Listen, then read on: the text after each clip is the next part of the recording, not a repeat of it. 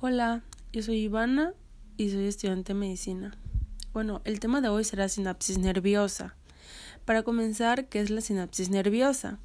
Bueno, la sinapsis nerviosa es la transmisión de los impulsos nerviosos que hay entre dos neuronas y esta conexión se llama sinapsis. ¿Y qué es la sinapsis?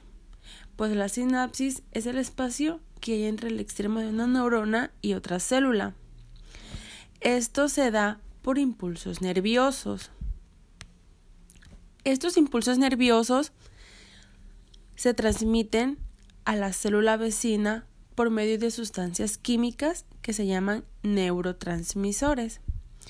Si se dan cuenta, hablamos sobre impulsos y sinapsis. Bueno, los impulsos nerviosos se dan por la función de la neurona. Estos impulsos son cambios eléctricos químicos producidos en su membrana. Estos impulsos pasan a través de su axón por medio de células a otras. En todas las células, como en una neurona, hay polarización, la cual esta es dada por iones diferentes a cada lado de la membrana. En el interior de la membrana va a haber iones potasio, que serán positivos, y en el exterior habrá iones sodio, que serán negativos. Este esta diferencia de potencias se llama potenciales de reposo y su valor es de menos 70 milivoltios. Cuando un impulso nervioso llega a la membrana, lo que va a hacer es que estos iones se intercambien, o sea, salga potasio y entre sodio. Esto va a hacer que la membrana se despolarice, o sea, que cambie en su estado de reposo y haga un potencial de acción que es la diferencia de potencial de reposo.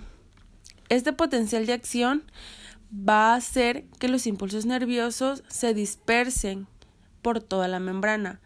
Entonces, cuando apenas se recorrió unos pocos milímetros, y donde se inició lo que es el cambio de polaridades, se va a repolarizar.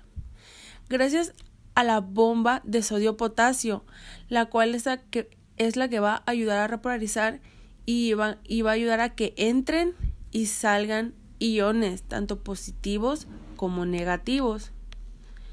Bueno, cuando el impulso nervioso ya recorrió todo, todo el axón, se va a transmitir a otra neurona por la sinapsis. Pues como ya les había comentado anteriormente, la sinapsis es la transmisión del impulso nervioso entre dos neuronas. Este se lleva a cabo por acciones químicas y también por acciones eléctricas. Que esta sinapsis eh, se lleva a cabo en botones sinápticos que están en el terminal del axón. La sinapsis pues es gracias también a los neurotransmisores. ¿Qué, ¿Qué son los neurotransmisores? Pues estos neurotransmisores son dispositivos con sustancias químicas. Lo que hacen es que ayudan a pasar la información de una neurona a otra.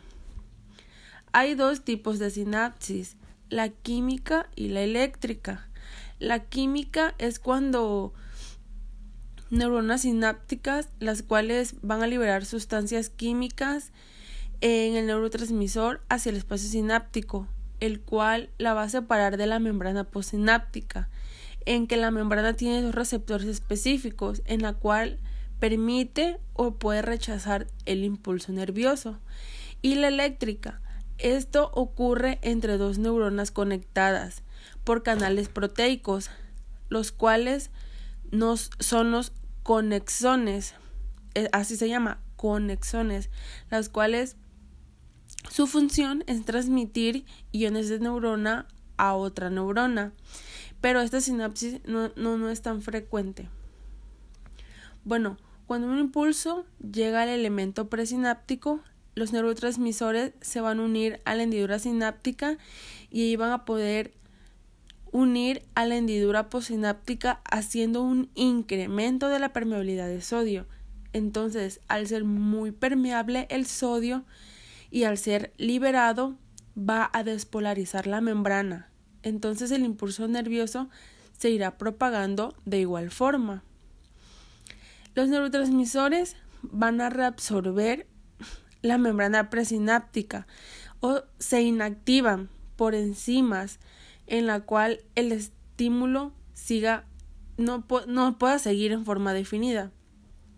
En la sinapsis manda información a la neurona y esto hace que sea controlado, pues la neurona se puede excitar e inhibir. O, o sea, si no existiera excitación, los impulsos nerviosos serían incontrolados.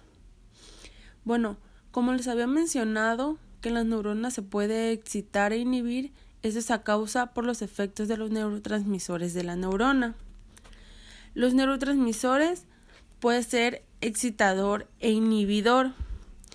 Excitador sería que hace que en el interior de la neurona sea menos negativo y cuando es un neurotransmisor inhibidor este no provocará cambios en la neurona.